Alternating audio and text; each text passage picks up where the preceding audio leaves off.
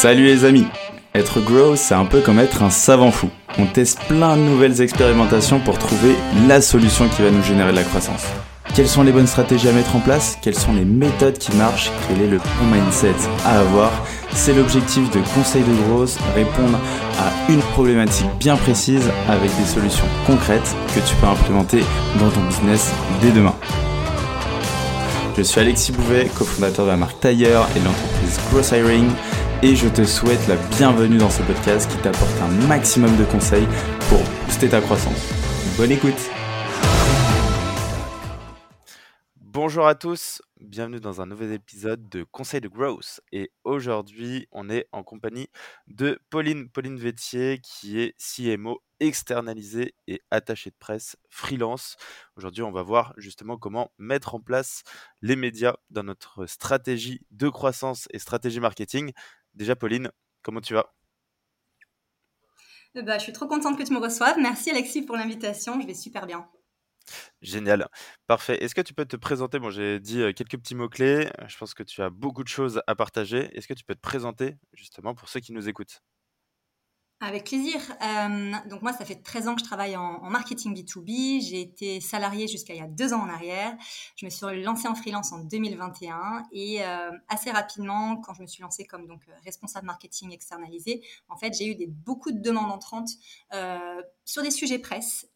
C'est un sujet que j'avais beaucoup travaillé quand j'étais euh, en poste comme salarié. Du coup, j'ai fait une montée en compétences sur ces sujets. Je me suis formée, j'ai été beaucoup mentorée euh, par des attachés de presse, notamment euh, salariés. Et aujourd'hui, donc, j'ai à peu près 50% de mon offre de service qui se fait autour des missions en relation presse. et c'est de ça dont on va parler aujourd'hui. Génial, super clair. merci pour la présentation. Est-ce que tu peux nous rappeler nous redonner un peu de contexte sur bah, quels sont les bénéfices, pourquoi c'est intéressant? D'avoir une campagne de relations presse en marketing. C'est quoi un peu, selon toi, les avantages à mettre ça en place? Oui, on, va voir de toute façon pendant tout l'épisode qu'il y a pas mal de, bénéfices qu'on obtient quand on met une ligne dédiée aux relations presse dans sa stratégie marketing. La première, ça va être clairement, tu le sais, on va augmenter la visibilité de l'entreprise. Donc on va avoir un vrai gain de notoriété. Euh, surtout quand on va notamment positionner euh, le porte-parole de l'entreprise euh, comme un expert, donc typiquement le dirigeant, la dirigeante, quand on va lui faire prendre cette posture d'expert, ça va renforcer sa crédibilité à lui ou à elle en tant que dirigeant et aussi la crédibilité de l'entreprise. Un des gros bénéfices aussi qu'on a en relation presse, c'est que oui, on va pouvoir générer des prospects qualifiés, des opportunités aussi de collaboration, de partenariat, et je dirais que l'un des derniers avantages, mais pas le moindre, euh, notamment pour des secteurs qui sont en pénurie de talent, c'est la marque employeur. Et toi qui es un expert euh, sur des sujets de, de grosse RH, typiquement, tu vois, j'ai des clients qui viennent me chercher parce qu'ils veulent se faire connaître par des talents, par des, pour trouver des, ben, des ressources pour embaucher. Et en fait, avoir des articles dans des médias sectoriels, ça permet de créer de la réassurance. Donc ça, ça bénéficie beaucoup pour la marque employeur voilà un petit peu euh, les bénéfices qu'on peut euh, présenter. Yes, exactement. Et effectivement, il y a des objectifs qui vont être différents en fonction des entreprises. Tu vois, tu as parlé, tu en as parlé, marque employeur, peut-être croissance, visibilité. Comment tu alignes justement euh, les objectifs de l'entreprise et ta stratégie en relation presse? Ouais, écoute, quand je commence les accompagnements avec mes clients, on fait toujours un workshop stratégique euh, dans lequel on va venir détailler les objectifs business, les objectifs marketing, euh, parce qu'en fait, notre stratégie de relation presse, elle sort pas du chapeau, elle vient vraiment soutenir les objectifs euh, business et marketing. Ils vont être vraiment alignés. Donc, on va concevoir finalement une stratégie de relation presse qui va être, euh, qui va être concordante, qui va être globale. Euh, elle vient nourrir les éléments business qui sont déjà clairement définis et potentiellement déjà en place. Je vais donner un exemple très simple. Si dans ta stratégie business et marketing, tu vas avoir une expansion sur des nouveaux marchés, donc tu vas te lancer par exemple à l'international, on va dire sur le marché italien, eh bien ça va être pertinent d'aller, quand tu vas donc créer une antenne, par exemple, en Italie, avoir un, country manager en Italie. Tu vas vouloir peut-être présenter l'entreprise comme un nouvel entrant aux médias euh, internationaux et aux médias locaux dans le pays ciblé. Tu vas peut-être vouloir euh, faire en sorte que ton country manager ben, ait quelques tribunes, quelques interviews dans des médias locaux. Et du coup, tu vois, la stratégie, elle va être complètement euh, concordante, business, marketing et relations presse. Mmh, ok, donc effectivement, tu essaies d'aligner au maximum parce que sinon ça a moins de sens ou en tout cas tu n'auras pas d'impact sur vraiment les objectifs de l'entreprise. Et après, bah, tu mets un peu des coups d'épée dans l'eau, en tout cas tu, tu te défocuses. Super clair. Souvent, quand on entreprend, quand on lance son business, on va pas forcément tout de suite penser aux relations presse. et peut-être quelque chose, c'est peut-être quelque chose même qu'on fait peut-être trop tard. selon toi, quel est le bon moment pour se lancer Parce que on va pas se réveiller du jour au lendemain en disant ah bah tiens il faut que je fasse des relations presse et tu vois il nous faut peut-être un moment où est-ce que tu as des signaux des patterns qui font que bah là il faut qu'on se lance? Ouais, alors clairement sur les prospects que je reçois, tu vois, tu as vraiment tous les cas de figure. T'en as qui ont à peine déposé les statuts, ils veulent déjà faire la première page de, des échos. et t'en as qui existent depuis 10 ans et qui se disent, ah, ça serait peut-être bien de faire des RP.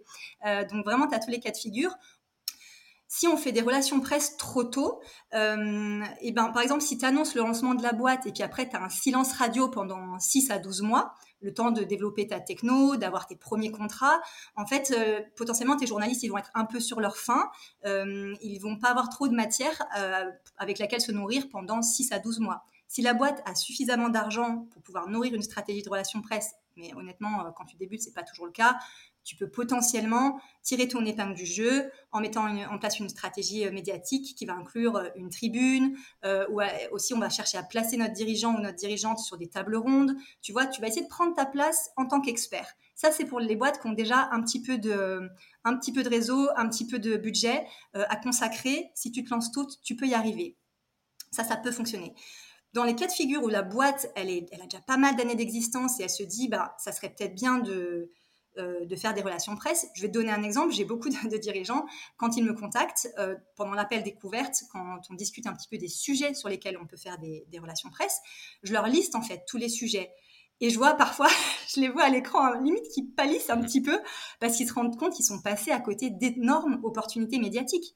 Euh, tu vois, j'en ai qui me disent ah ben, on a levé des fonds il y a six mois, on a signé un partenariat avec tel grand groupe, et en fait ils en ont jamais parlé euh, on a gagné des prix, tu vois, des prix d'innovation, des choses qui ont quand même pas mal de poids dans le, secteur.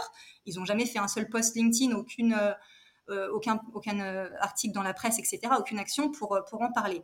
Donc tous ces sujets-là, qui sont un peu bah, le cœur du business, notamment en B2B, signature de contrat, aller embaucher des, un, petit peu, aller débaucher des experts, aller sur de nouveaux marchés, lancer des nouveaux produits. C'est ce qu'on appelle des low-hanging fruits. C'est un peu la, vie de base de l'entreprise. Il faut capitaliser dessus. C'est important. Euh, donc, moi, ce que, ce que je conseille pour, euh, quand j'ai notamment des, des, startups scale-up, c'est un petit peu le, cœur de mon activité, c'est on va mettre en place un calendrier d'annonces quand on fait notre, notre, workshop stratégique au début. On va faire en sorte de lier les actualités business de l'entreprise avec ben, une opportunité médiatique. Euh, et du coup, avec cet agenda, on va essayer de mettre en, place au moins une annonce presse par trimestre à minima, c'est déjà une bonne hygiène de vie. Et franchement, il n'y a pas toutes les boîtes qui le font, euh, tu vois, cette annonce euh, minimum par, trimestre. voilà un petit peu pour donner une idée sur un peu le timing et le tempo des RP. Ok, super clair. Et tu disais, bah, par exemple, si on se projette un peu dans ton calendrier, donc il y a des annonces qu'on fait tous les trimestres. Est-ce que selon toi, tu me diras effectivement, plus on fait de bruit, mieux c'est, mais est-ce qu'il faut dupliquer, euh, tu vois, et multiplier les annonces sur différentes plateformes, sur différents supports et sur différents médias?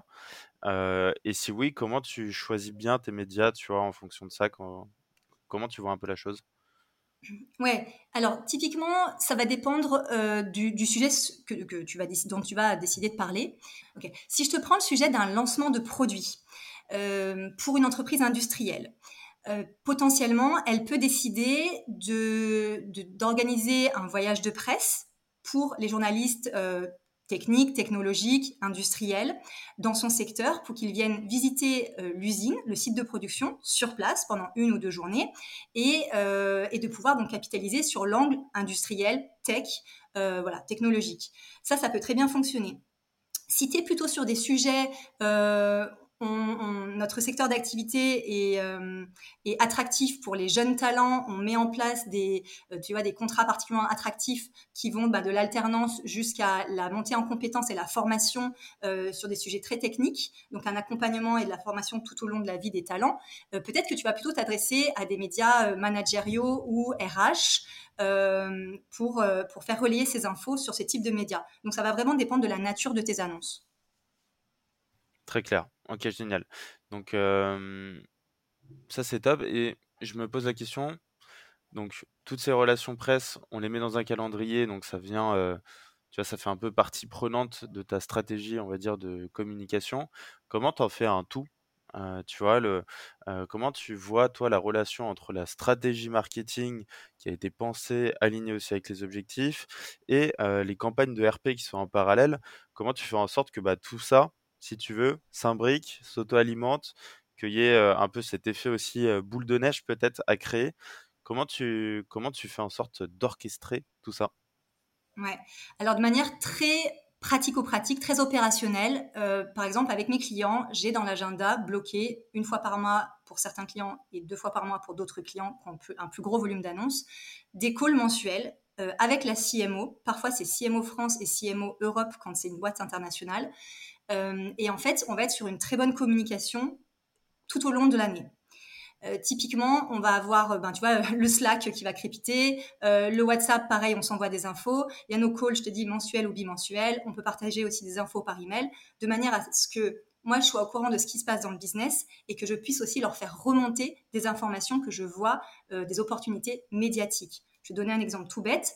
Il peut y avoir euh, alors, je vais dire un, petit peu un mot un peu technique, c'est ce qu'on appelle le newsjacking. Donc, il peut y avoir une opportunité d'aller capitaliser sur euh, un sujet qui est débattu dans les médias. Et en fait, le dirigeant ou la dirigeante de l'entreprise peut décider ben, de, de, se positionner et de dire un message qui est euh, qui va dans le sens ou au contraire qui va à l'inverse de ce qui est débattu dans les médias. Et on veut pouvoir voilà sauter sur cette opportunité très chaude médiatique. Et en fait, moi, si je vois une opportunité pour mes clients, bah, je vais directement contacter les CMO, valider l'opportunité et après aller contacter les médias et positionner mon client euh, comme pouvant être un porte-parole qui va apporter de l'eau au moulin dans les débats euh, d'actualité. Et ça, ce genre d'opportunité, en fait, ça se fait sur un temps c'est 48 heures, 72 heures, quoi. Tu vois, quand le sujet est débattu euh, dans un média, il ben, faut y aller maintenant. Trop bien. Et donc, euh, ouais, effectivement, essayer de trouver ces, choses un peu euh, chaudes, directement aller surfer sur la vague pour après profiter et du coup te mettre en avant. génial. Est-ce que tu as des. J'imagine que doit y avoir aussi de la concurrence, tu vois, dans ces milieux-là. Tu dois avoir même des concurrents qui doivent mettre en place des RP. souvent, c'est assez rude. Comment tu fais en sorte, pareil, de prendre en compte la concurrence dans cette stratégie et comment tu peux t'adapter face à la concurrence? Du coup, dans ta stratégie que tu mets en place, j'imagine que tu dois bien définir aussi bah, les personnes à qui tu dois t'adresser, aussi le message que tu veux faire porter. Comment ça se passe selon toi, justement, cette définition de ton audience?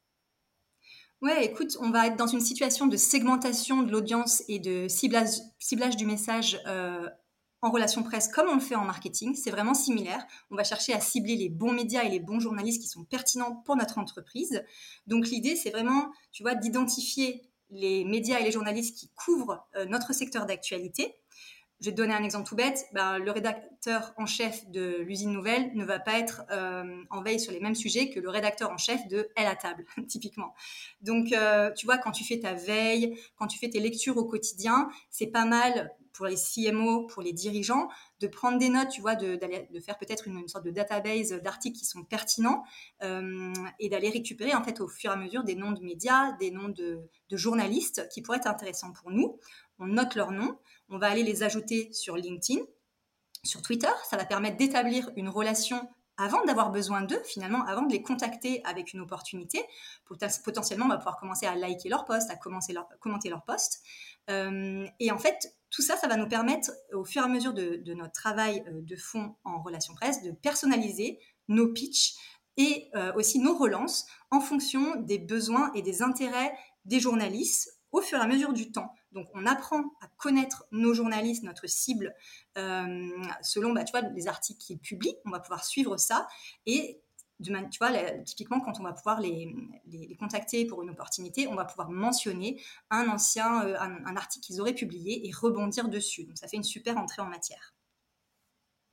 Oui, donc tu personnalises ton message d'accroche pour rentrer en contact avec ces journalistes. Comment tu les, euh, Comment tu les identifies, ces journalistes? Est-ce que tu as des canaux particuliers? Est-ce que tu vas aller regarder, je sais pas, sur des, des blogs, justement des articles qui sont sortis, peut-être sur LinkedIn?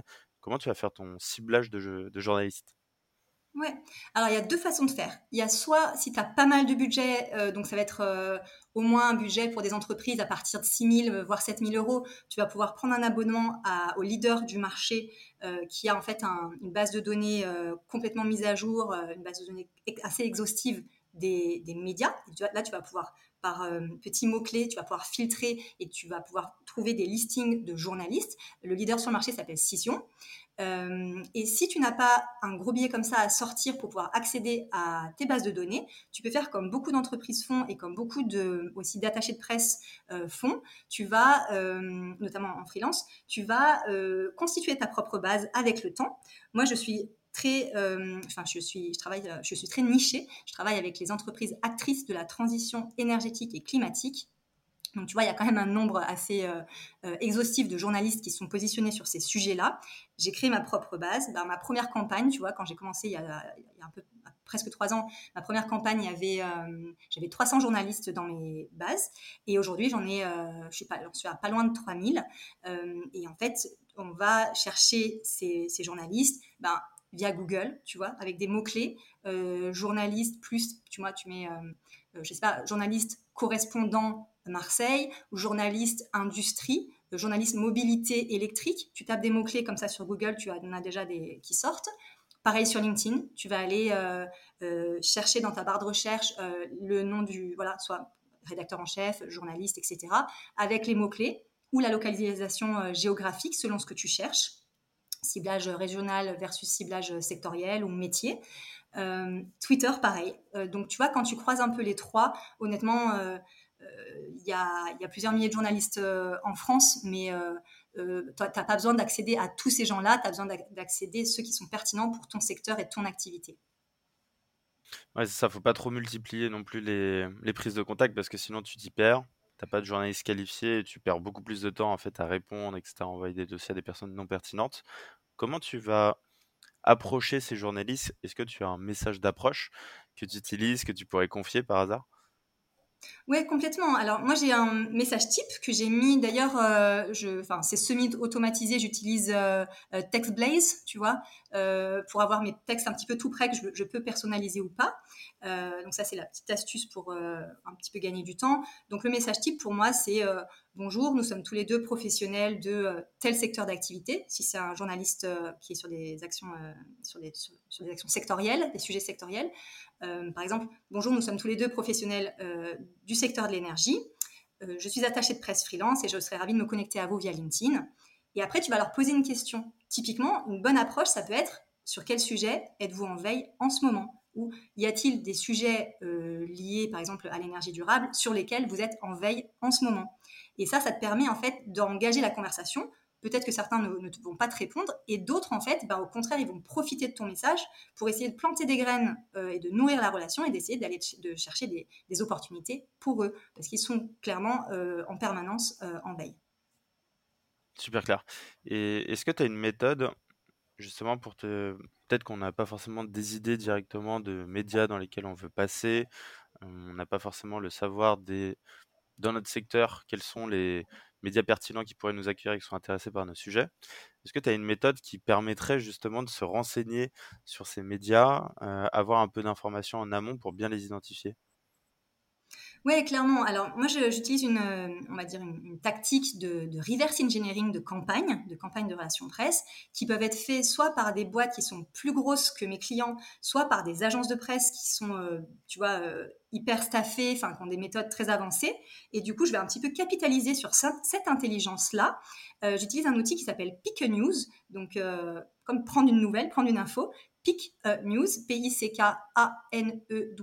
On mettra le lien euh, en commentaire. On mettra en commentaire dans, la description, ouais. ouais.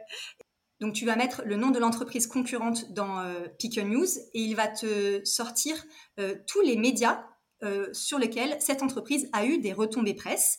Et toi, en fait, tu vas pouvoir, euh, ne serait-ce qu'avec la version gratuite, tu vas pouvoir en fait aller ben, chercher euh, dans les, médias en question, que ce soit tu vois, des podcasts, des magazines. En plus, tu as, le print et tu as le web, donc tu as ce qui est en ligne et ce qui est print. Ça donne, euh, euh, et tu as aussi les réseaux sociaux. Ça donne trois canaux différents, différents sur lesquels euh, tes concurrents ont pu être présents. Donc voilà, avec Pick News, tu peux savoir où est-ce qu'ils est-ce ont atterri en termes de retombées presse, et potentiellement tu peux aller retrouver ces articles et trouver le nom du journaliste qui a publié sur eux. S'il a publié sur eux, ça veut, dire qu'il est en veille sur, son, sur ce secteur d'activité-là, et potentiellement, il peut être aussi intéressé par votre actualité.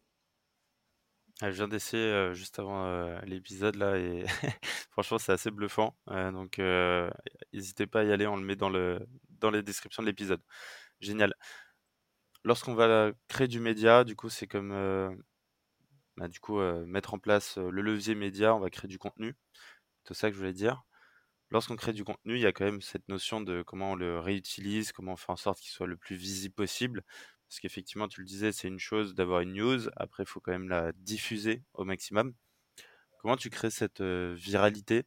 Faire en sorte qu'il y ait des, sortes de loops, tu vois, on va appeler ça des growth loops pour ceux qui écoutent. Mais comment faire en sorte que tu aies une grande viralité, une belle diffusion de tes médias? Oui, clairement. Il y a vraiment une bonne pratique. C'est pour, en général, le dirigeant, la dirigeante et euh, le ou la CMO, c'est bien qu'ils partagent les retombées, médiatiques euh, sur les réseaux sociaux euh, de l'entreprise, ben, que ce soit d'ailleurs la page LinkedIn entreprise ou leur profil personnel. Ça va permettre de créer ne serait-ce qu'une boucle de visibilité et ça va mettre en avant le travail du journaliste et, et, le média qui les a, qui les a publiés. Donc c'est vraiment une façon de les remercier. En fait, on ne remercie pas directement un journaliste parce qu'il fait son job. Hein, très clairement, il ne nous rend pas une faveur, il a juste fait son travail. Mais par contre, on crée une relation de proximité avec lui en mettant en avant son travail, ce qui lui donne de la visibilité. On peut tout à fait le taguer ou, euh, le, partager aussi par euh, message privé. Euh, et voilà, ces postes-là, ils ont vraiment de la valeur. Moi, je le vois chez mes clients qui le font. Par exemple, à la fin de certaines campagnes, euh, quand on a des belles retombées, ben, j'ai des, clients qui vont faire des carousels et mettre en, avant euh, en fait euh, une revue de presse suite à une campagne. Ça, c'est hyper valorisant ben, pour le client. Moi aussi, je peux le reprendre, tu vois, sur mon compte LinkedIn, c'est très valorisant pour mon travail. Et encore une fois, ça montre le type de médias dans lequel ils sont. J'appelle ça vraiment générer une boucle d'opportunités parce qu'il faut savoir qu'en mettant en avant ces articles, euh, eh bien, ça va donner envie à d'autres journalistes potentiellement de s'intéresser à ce qu'ils font puisqu'ils ont des confrères et des consoeurs qui ont bah, publié des articles sur cette entreprise. Je vais te donner un exemple extrêmement concret. Euh, je reviens d'un voyage de presse en Norvège pour euh, un de mes clients industriels, donc clients industriels norvégiens. Et euh, donc, on a fait une délégation. J'ai emmené euh, neuf journalistes français en Norvège pour visiter le, site industriel, le site de production de mon client. J'ai fait un post LinkedIn à l'issue pour euh, partager un petit peu ça. Deux jours après, par LinkedIn, j'ai un journaliste de grands médias environnement et entrepreneuriaux qui m'a contacté et qui m'a dit qu'il était potentiellement intéressé pour de futurs voyages de presse, mais surtout qu'il était intéressé pour connaître mon portfolio de clients, euh, parce qu'il a vu que j'ai travaillé dans l'environnement et que du coup, il voulait euh, en savoir un petit peu plus. Euh, et j'ai un call avec lui bah, la semaine prochaine pour lui, présenter l'ensemble de mon portfolio de clients. Donc, tu vois, cette espèce de boucle de viralité ou d'opportunité, elle bénéficie, ben, dans mon cas, elle bénéficie à tout mon portfolio de clients. Tu vois, ça vraiment, ça s'auto-nourrit. Mmh. je vois très bien quand tu crées justement aussi ce contenu, donc il y a cette viralité sur LinkedIn, tu vois, où tu vas mettre sur des réseaux, sociaux et aller chercher justement ces opportunités qui vont s'autogénérer.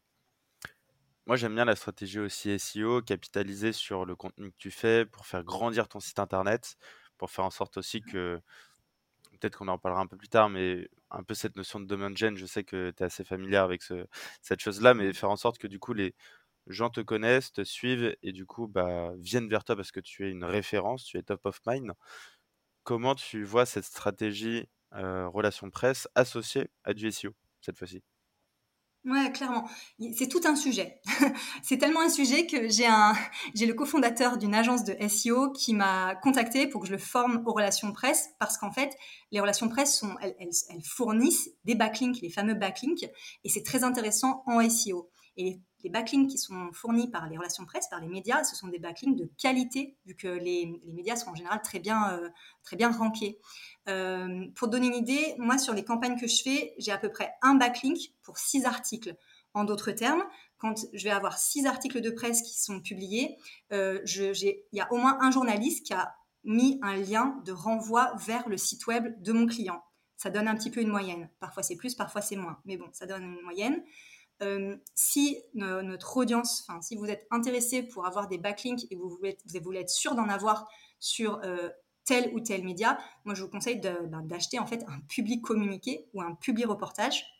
Donc là, ce ne sont pas des relations presse organiques, c'est-à-dire ce ne sont pas des articles que les journalistes vont écrire euh, d'eux-mêmes parce qu'ils le souhaitent. C'est en fait, ça se passe plutôt avec le département commercial du média qui va en fait vous mettre en relation avec un journaliste qui va écrire un papier sur vous, mais il y aura une mention en partenariat avec ou bien publier reportage, publier communiqué. Mais là, l'avantage, c'est que vous pouvez mettre des liens comme vous le voulez dans l'article et vous pouvez mettre même un, call to action à la fin de votre public communiqué. Voilà. Euh, ça, c'est le premier, aspect. au niveau du SEO, bah, si ça te va, on peut partager deux bonnes pratiques. Euh, le premier, c'est euh, pour la presse locale. Euh, je vais vous donner l'exemple d'une entreprise qui, euh, qui, veut bénéficier, enfin qui veut euh, travailler son SEO local. Donc typiquement une entreprise qui veut ouvrir un, bureau ou une boutique à Grenoble. ce qui va être intéressant pour eux, c'est d'être d'être featured, enfin d'avoir un article dans Présence Magazine, par exemple. c'est le, le, magazine de la CCI de Grenoble et aussi dans de la presse quotidienne régionale ou locale. Donc, par exemple, ici, c'est le Dauphiné Libéré c'est-à-dire c'est le, quotidien des Isérois, donc euh, tu vois, qui, a 19 millions de visiteurs par mois. Euh, avoir des retombées dans ce genre de médias très local, ça va vraiment être très intéressant pour notre SEO local. Donc, pour nourrir cette, euh, bah, cette boucle où, en fait, quand les gens vont chercher la boutique ou le bureau à Grenoble, les articles qui auront été publiés par la presse locale vont vraiment encourager ce SEO. Et une bonne astuce, c'est de savoir que dans les médias, il y a des correspondants locaux. Un correspondant local, c'est quoi? En général, c'est un journaliste qui va être freelance, qui va être rattaché à une publication, alors euh, par exemple la Tribune, les Échos, l'Usine Nouvelle, le Parisien, mais avec un angle régional ou local. Donc tu vas avoir des correspondants locaux ben, à Marseille, à Grenoble, Strasbourg, euh, ça peut être sur des régions aussi, qui vont représenter des régions. Et en fait, ils vont couvrir toutes les actualités, donc euh, locales, mais pour des médias nationaux. Ben, toujours la même chose, comment est-ce que tu trouves ces gens-là? Euh, Tu les trouves via euh, Google, LinkedIn, Twitter. Dans certains cas, c'est un petit peu difficile de trouver, enfin d'avoir leurs coordonnées parce qu'ils sont en freelance et ils n'ont pas de profil sur les réseaux sociaux. Donc, on peut s'adresser directement aux médias nationaux et leur demander de nous mettre en contact avec les correspondants locaux. Voilà, je l'ai eu fait dans le passé. Génial. Donc, stratégie SEO, super importante. Donc ça, tu l'as dit, c'est clair et net. Et puis en plus, c'est, euh, on va dire, de la visibilité euh, gratuite, organique, facile. Ouais, pour apparaître en tête des résultats de recherche, complètement. En tête des résultats de recherche, pour aller chercher euh, de la demande, mais en tout cas que les, les, gens vous voient au maximum. Est-ce que tu peux... c'est vrai qu'on n'a pas beaucoup parlé de, de data, de mesures. Notamment bah, toutes les actions qu'on met en place, c'est quand même important de les mesurer, notamment en marketing, en growth. Quels sont les indicateurs que tu vas aller chercher? Comment tu vas mesurer aussi de la retombée relation presse, sachant qu'en plus c'est difficilement palpable? Ouais, très bonne question. Alors, euh, on va être ben, comme pour nos campagnes de marketing, on va pouvoir avoir des actions qui vont être très similaires sur nos campagnes de relations presse. Donc, on va utiliser des outils d'analyse pour suivre la performance de nos campagnes. Euh, la première chose, ça commence par l'envoi du communiqué de presse. On peut le faire. Il y a différents outils pour envoyer euh, nos communiqués de presse. Moi, j'utilise un outil professionnel d'attaché de presse qui s'appelle Presly, P-R-E-Z-L-Y. Mais il y a euh, certains euh, euh, attachés de presse freelance ou même certains CMO qui gèrent leur campagne eux-mêmes, qui les envoient via, tu vois, Mailchimp ou HubSpot sans problème. Hein, ça fonctionne bien. L'idée, c'est de savoir combien de journalistes sur l'ensemble de notre base à qui on a envoyé, combien ont ouvert notre communiqué de presse, qui est-ce qui a cliqué, ils ont cliqué sur quel lien, et ensuite, il y a combien de personnes qui ont pris contact avec nous pour poser des questions, pour proposer une interview. Euh, donc vraiment ça, on peut le traquer. Moi, je m'en sers aussi pour faire mes relances. Tu vois, quand j'ai envoyé un communiqué de presse, euh, par exemple le matin, dès l'après-midi, je peux commencer à faire mes premières relances. Je vais regarder ben, les gens qui ont cliqué sur des liens ou au contraire les gens qui n'ont pas cliqué. Et à partir de là, je peux mettre en place des actions. Euh, par exemple, une petite relance sur LinkedIn ou un petit mot sur Twitter. Euh, ensuite, outre les, voilà, les, taux de clics, finalement, on va avoir le nombre de demandes d'interviews pour notre dirigeant ou notre dirigeante. Ça, c'est un gros KPI qu'on va avoir dans les campagnes. Une campagne peut être d'ailleurs réussie sans avoir eu de demande d'interview, hein, on peut avoir plein d'articles. Mais bon, quand on a des demandes d'interview, c'est toujours mieux. Euh, et après, ben, il y a les retombées sonnantes et trébuchantes. Combien est-ce qu'on a eu d'articles? Combien est-ce qu'on a eu d'épisodes de, podcasts qui ont été publiés? Combien de mentions on a eu dans des newsletters professionnels? Tout ça, c'est euh, très intéressant. Euh, on ne l'a pas mentionné, mais je peux faire une petite parenthèse pour, pour le préciser.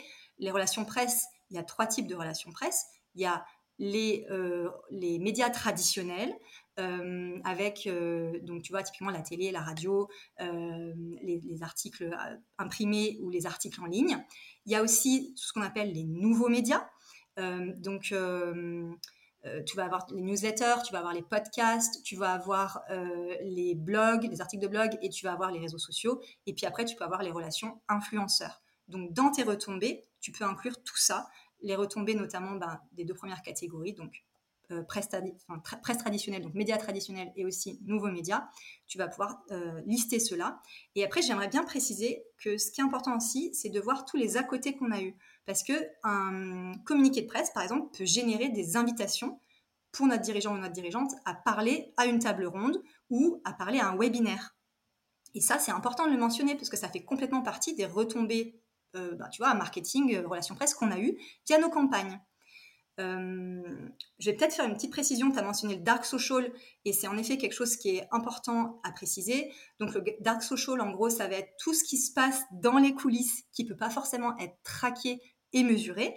Typiquement, bah, les partages sur WhatsApp, tu vois, les échanges sur WhatsApp, les conversations euh, euh, informelles, tu vois, si je fais un call avec toi, que je te parle euh, d'un de mes clients, ça, enfin, ça peut pas forcément être traqué. tout ce qui est les échanges sur Slack, etc., dans les groupes, les groupes privés, etc ça, ça va vraiment contribuer à faire une espèce de, boule de neige, à, faire écho à, notre entreprise, à notre dirigeant, etc. Et on n'en a pas toujours des retombées euh, directes, directement palpables, mais c'est vraiment traqué sur un... Enfin, c'est vraiment, euh, euh, je dirais, on peut vraiment travailler dessus et en bénéficier lors d'investissements à long terme. C'est-à-dire que si tu vas faire une seule campagne de relations presse, bon, ben, c'est en effet un petit peu mettre un coup d'épée dans l'eau, comme tu l'as dit au début. Ça va pas servir à grand chose. Euh, on est sur, plutôt sur des temps longs. Il faut compter au moins six mois, au moins deux à trois campagnes avant d'avoir des, voilà, vraiment des beaux résultats euh, et des choses qui sont un petit peu solides parce qu'il faut tout simplement qu'on prenne notre place euh, dans le paysage médiatique. Très bien. Et hum, du coup, l'impact, donc il y a effectivement ce côté long terme, investissement long terme, faire en sorte que tu capitalises justement sur les, contenus que tu crées.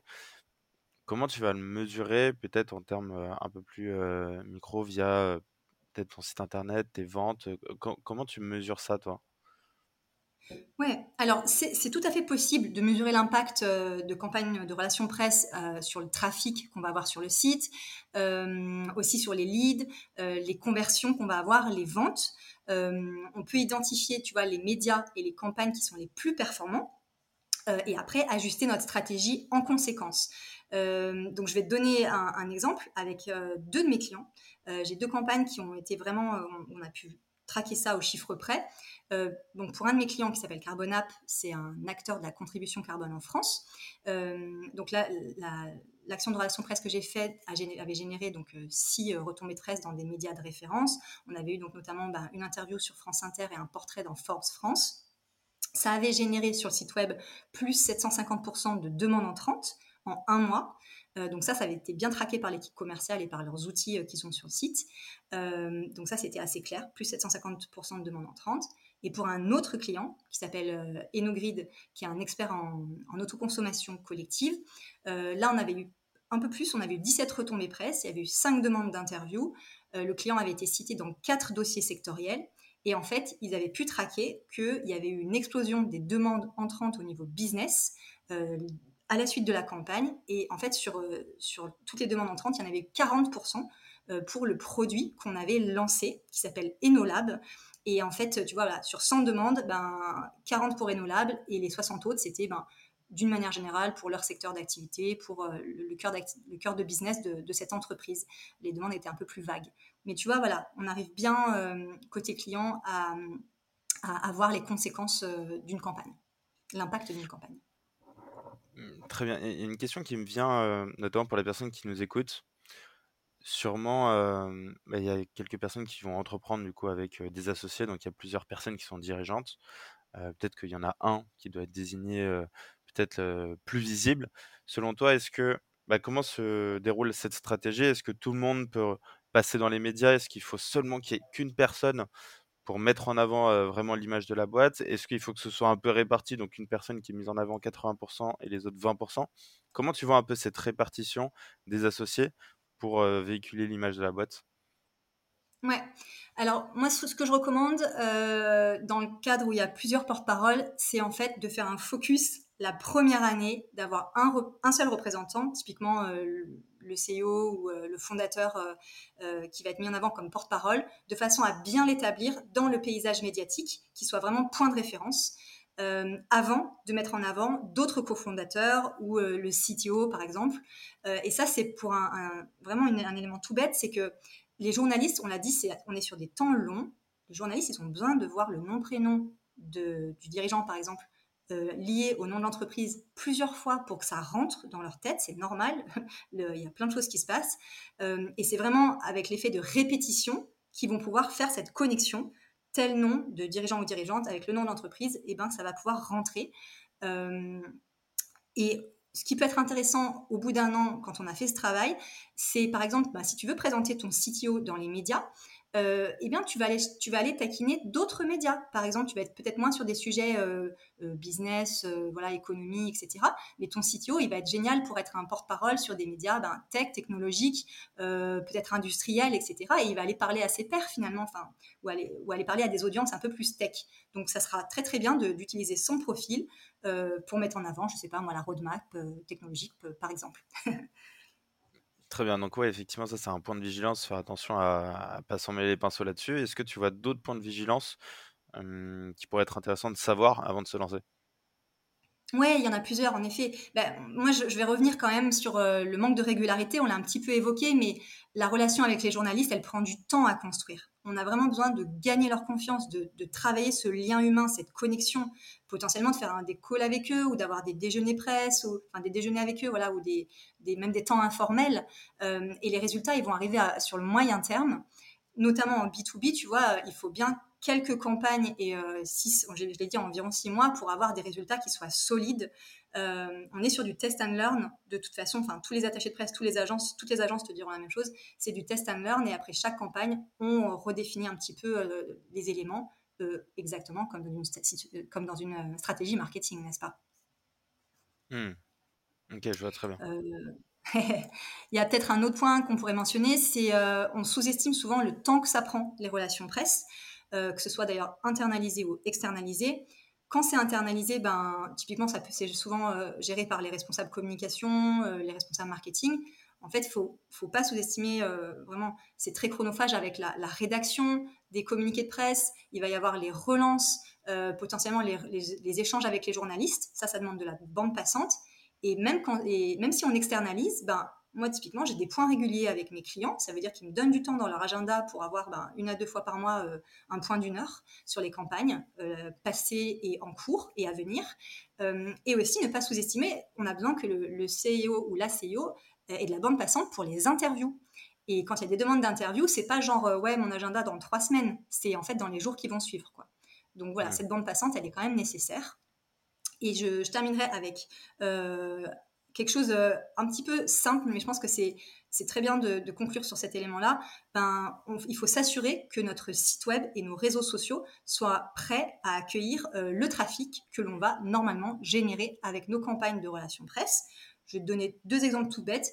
Le profil LinkedIn de, du CEO ou la CEO, euh, la page entreprise aussi. Est-ce qu'ils sont propres?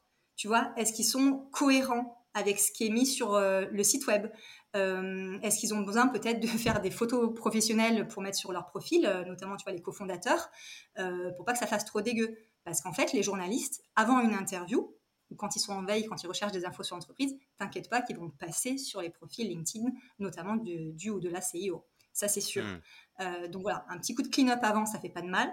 Ça, le, CMO ou la CMO peut, peut être vigilant là-dessus. Et un, autre élément, c'est tout simplement bah, le, contenu du site web, en fait. Hein. Est-ce qu'il est cohérent avec ce que l'on a dit dans le communiqué de presse, si on a fait un communiqué de presse? Euh, si, c'est trop obsolète, tu vois, ça peut valoir le coup de retarder les premières campagnes de presse, d'avoir un site qui soit un petit peu euh, mis à jour pour pas que ça nous porte préjudice avec des infos qui soient complètement euh, divergentes en fait. Ça va perturber le, journaliste. Voilà. Ah au final, tu auras fait l'effort pour rien.